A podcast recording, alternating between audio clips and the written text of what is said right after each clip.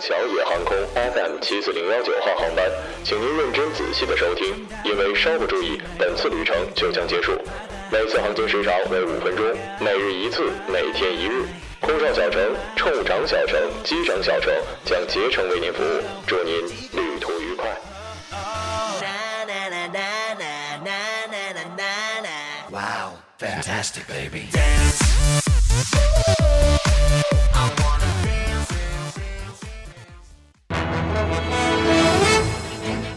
各位听众，晚上好。晚上好，今天是二零一六年三月十四号，星期一，农历的二月初六。欢迎收听日节目。今天的节目主要内容有：西安公务员回应辱骂举报人，当天心情不好；小偷工作太辛苦，偷的睡着了；八岁男孩捡苹果手机，徒步两公里交还警察叔叔。胡歌、霍建华真要上天了，CP 照被印上飞机。下面请听详细内容。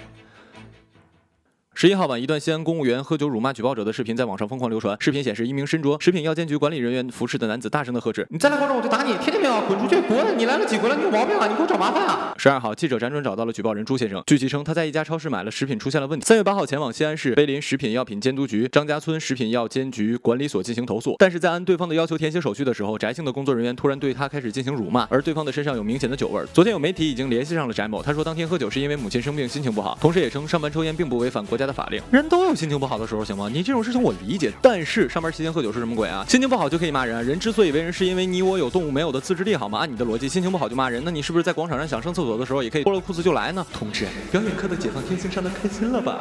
我们都是好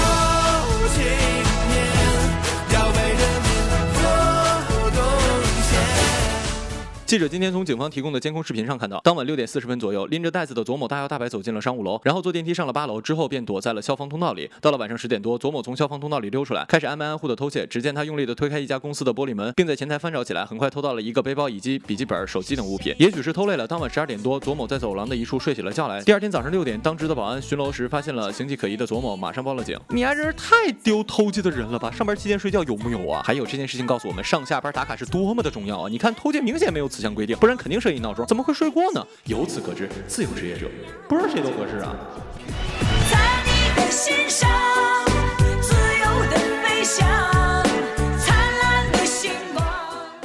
男孩的名字叫马跃中，今年八岁，在云星小学上二年级。放学之后，跟奶奶到了云龙区黄山垄假山附近吃了碗馄饨。回家路上，马跃中同学发现，在一辆白色的奔驰斯马特轿上 “smart” 好吗下面有一部苹果手机，于是就捡了起来。马跃中同学担心失主一定非常着急，于是他独自一个人徒步跑了近两公里，来到了电子的派出所，将手机交给了民警。最终，经过民警通过通讯录的寻找，找到了女失主贺女士。怎么样？怎么样？如果这件事情发生在你的身上，你真的会交给警察叔叔吗？说实话，我不会，因为我会直接联系失主啊，因为我太懒了，走两公里太远了吧？嗯，因为万一失主是一个女声优呢，对不对？正好找女主播。重点是，姓马的孩子都是活雷锋吗？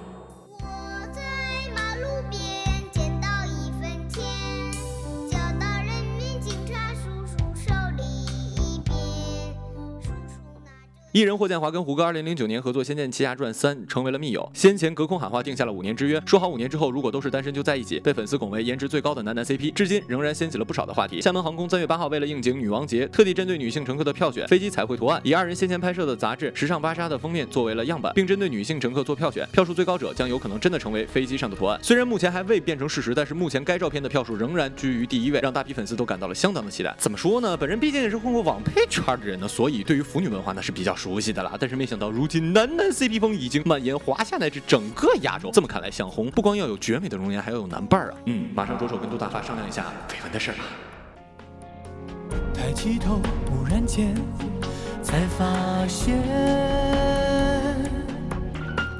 一直今日人物：毕业生。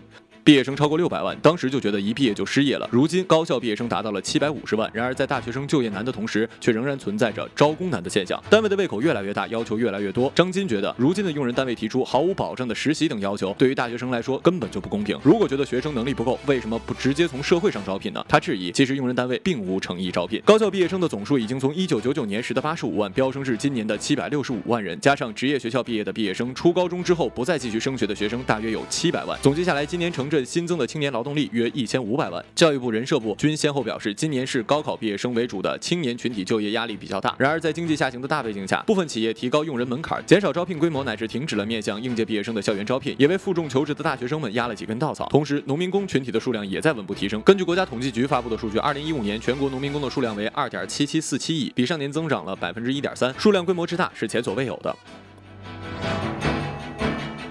好了，以上就是本期节目的全部内容，感谢各位的收听，我们下期节目再见。再见。